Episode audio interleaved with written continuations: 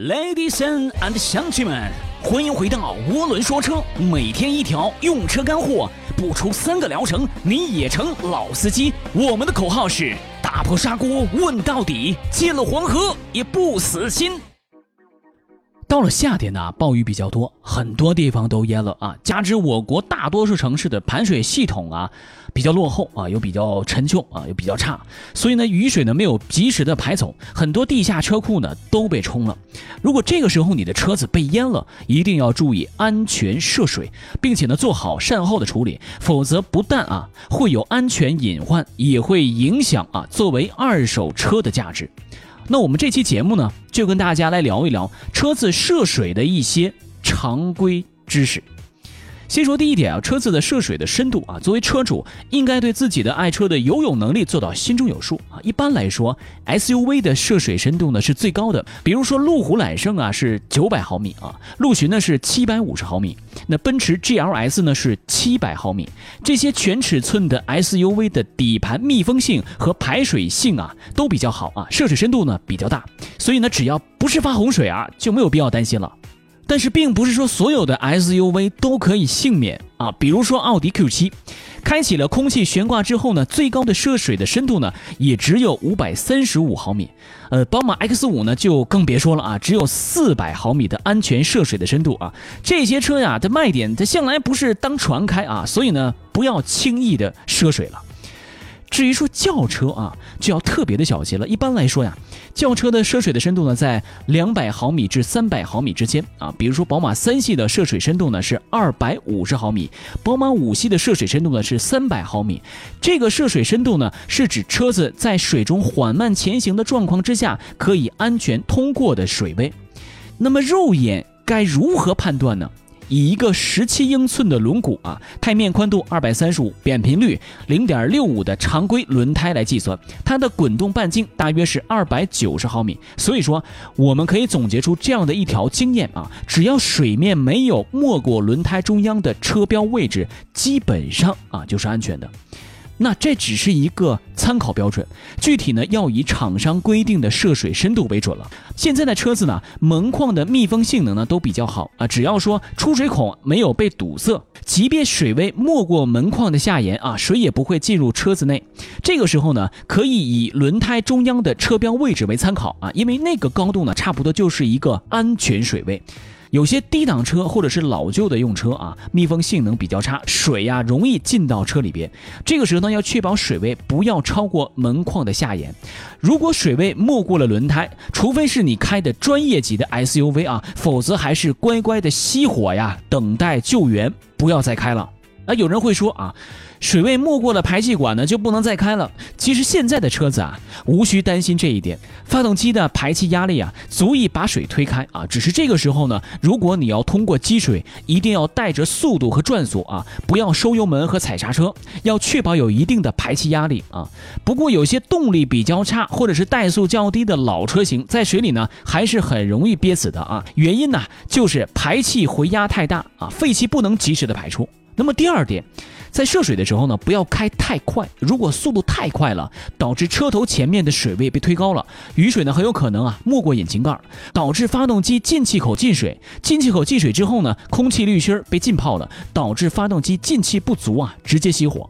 那有的车主呢，在经过一些洼地的时候啊，喜欢一鼓作气的冲过去，这恰恰呢就是最错误的选择了。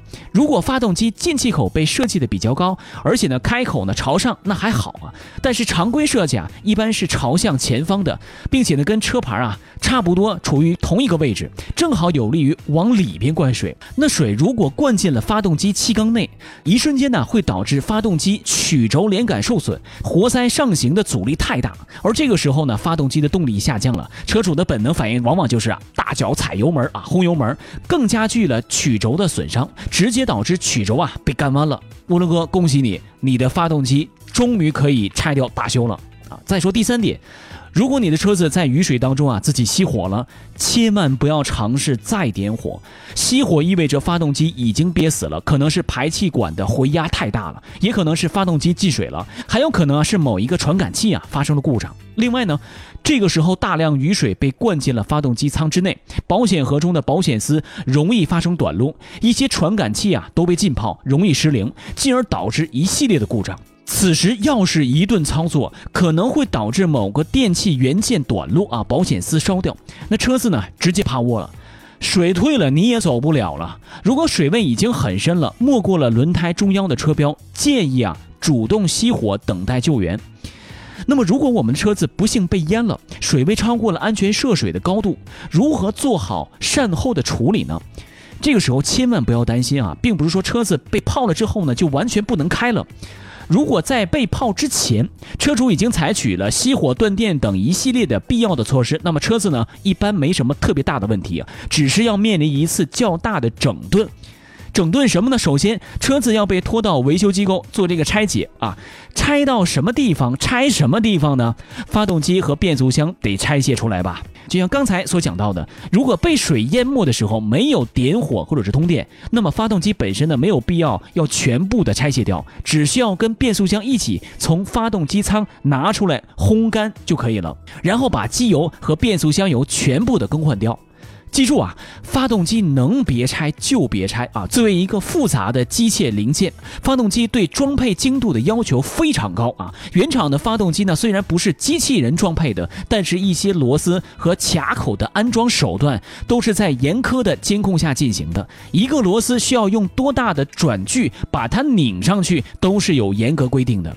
其次呢，泡水车的地板要全面的拆卸掉，并且进行烘干，防止出现发霉的现象。那地板上的一些线束和电器元件也要全面的检查和烘干啊，尤其是电脑板要做彻底的烘干处理，防止事后啊出现短路。最后呢，车子被淹或者是泡水之后啊，记得走保险流程啊。有侧损险的呢，如果在行驶当中被水淹了，导致原地熄火，那么保险公司呢可以赔偿除发动机以外的一部分损失。如果说有了涉水险，且发动机憋死之后没有二次点火的，保险公司啊可以全额赔偿。所以呢，一定要记住了，不要二次点火。一旦二次点火，保险公司那可就笑了。